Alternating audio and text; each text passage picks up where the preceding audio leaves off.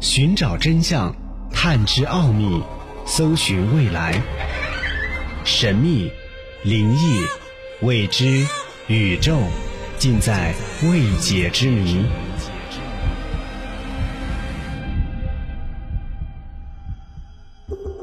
每个国家都有还没有侦破的悬案，韩国也不例外。韩国有三大悬案，因为年代久远，凶手至今还逍遥法外。被杀的不是女人就是孩子，让人们痛心。关于韩国三大悬案，分别是青蛙少年失踪案、华城连环杀人案、李炯浩被拐事件。奥秘全接触之未解之谜。今天的节目将继续和你分享韩国三大悬案之华城连环杀人案。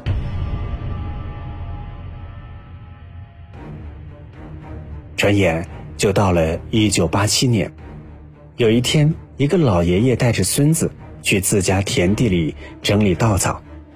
稻草堆很高，他们费了很大力气拨开，但这一拨开，他们几乎瘫软在地上，因为稻草堆里躺着一具女尸。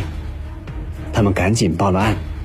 这一天是一月十号，距离第四起案件才过了一个月。后来，警方查实了死者的身份，死者洪某，十九岁，是一名高中生。案发当晚，他和同学一起坐公交回家，下车后就行踪不明，正是花样一般的年纪，再过一年，也许就可以考上大学。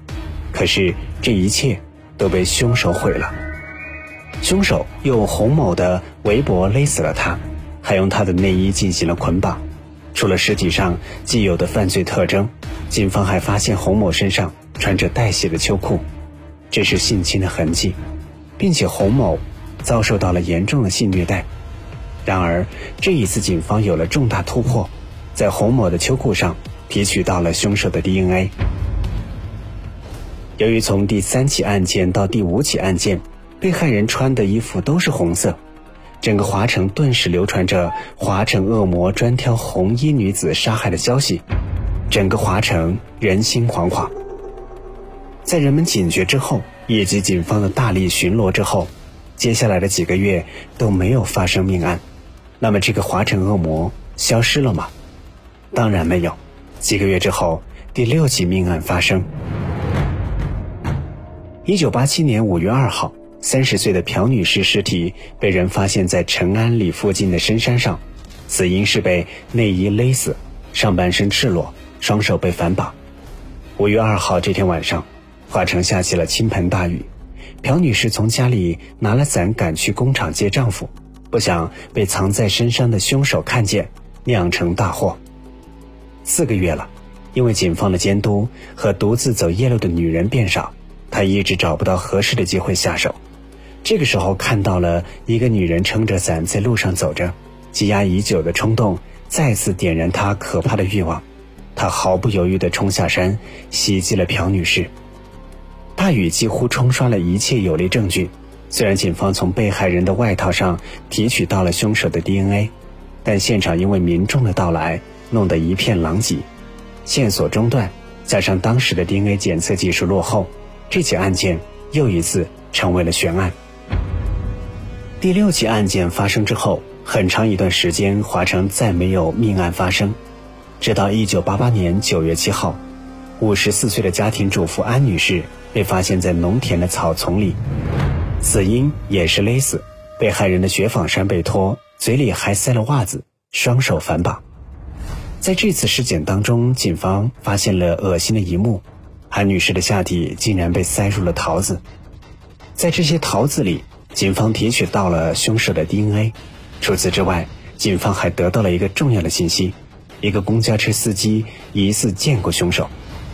凶案发生那晚，司机江元熙驾驶着公交行驶在路上，突然，一个男人从路边冲了出来，他挥动着手里的衣服，示意司机停车。一上车，这个男人就骂骂咧咧，嘴里不停地飙着脏话。男人的鞋子和裤子湿漉漉的。鞋子上沾满了泥。一九九二年，韩国媒体曾经采访过这个司机，因为那天晚上情况很突兀，司机对那个男人的印象也非常深刻。司机说，长相非常的普通，细眼，浓眉，鼻子比较大，年纪大约二十五到三十岁，偏瘦，不高，大约一百七十公分左右。除了外貌，司机还注意到了一个细节：那个男人曾经为了抽烟向司机借过打火机。司机注意到这个男人有一双柔软的手，很白很细，不像是干农活的。男人的手很柔软，这在当时并不常见。这一特征也为警方提供了有力的证据。无独有偶，关于真凶的细节，韩国警方得到了一位证人的证词。这位证人是华城连环杀人案当中唯一的幸存者。由于不愿意透露姓名。警方称她为 X 女士，这起未遂案件发生在第二起和第三起案件之间，时间是一九八六年十一月三十号晚上十一点。那天晚上，X 女士帮邻村的朋友腌完泡菜回家，走在黑暗的田间小路时，一个男人突然向她发起了袭击，她不及男人的力气大，很快就被侵犯了。男人脱下她的丝袜进行了捆绑。X 女士无比惊恐，但她还是注意到了凶手的大致模样，年纪很轻，大约二十五六岁，特别是她的手非常柔软。事后，男人逼问她钱包里的财物，趁她在钱包里拿钱的时候，X 女士利用丝袜的弹性挣脱了捆绑，然后翻身滚到了田里的粪池里。也许是 X 女士太脏，凶手拿了钱之后就跑了。X 女士从粪池里爬了出来，一路向村里狂奔，才捡回了一条命。根据司机和幸存者的供词，韩国警方画出了一张罪犯的模拟画像。可是遗憾的是，警方拿着模拟画像查看十五万居民的登记照，也对比了全村男人的 DNA，依然一无所获。警方认为，如果再抓不到这个凶手，命案还会再发生。可是蹊跷的是，整个1989年，华城再也没有出现过命案。凶手真的怕了吗？警方百思不得其解，就这样惴惴不安地度过了一年。时间来到1990年的11月15号，这一天，华城恶魔再次出现。有人在山上的松树之下发现了13岁的金某，被发现时，孩子的身上盖着一件校服，他的双手和双脚被反捆。身体向上弯曲，嘴里塞着异物，身旁放着他的书包，里面放了书本、铅笔盒和便当盒。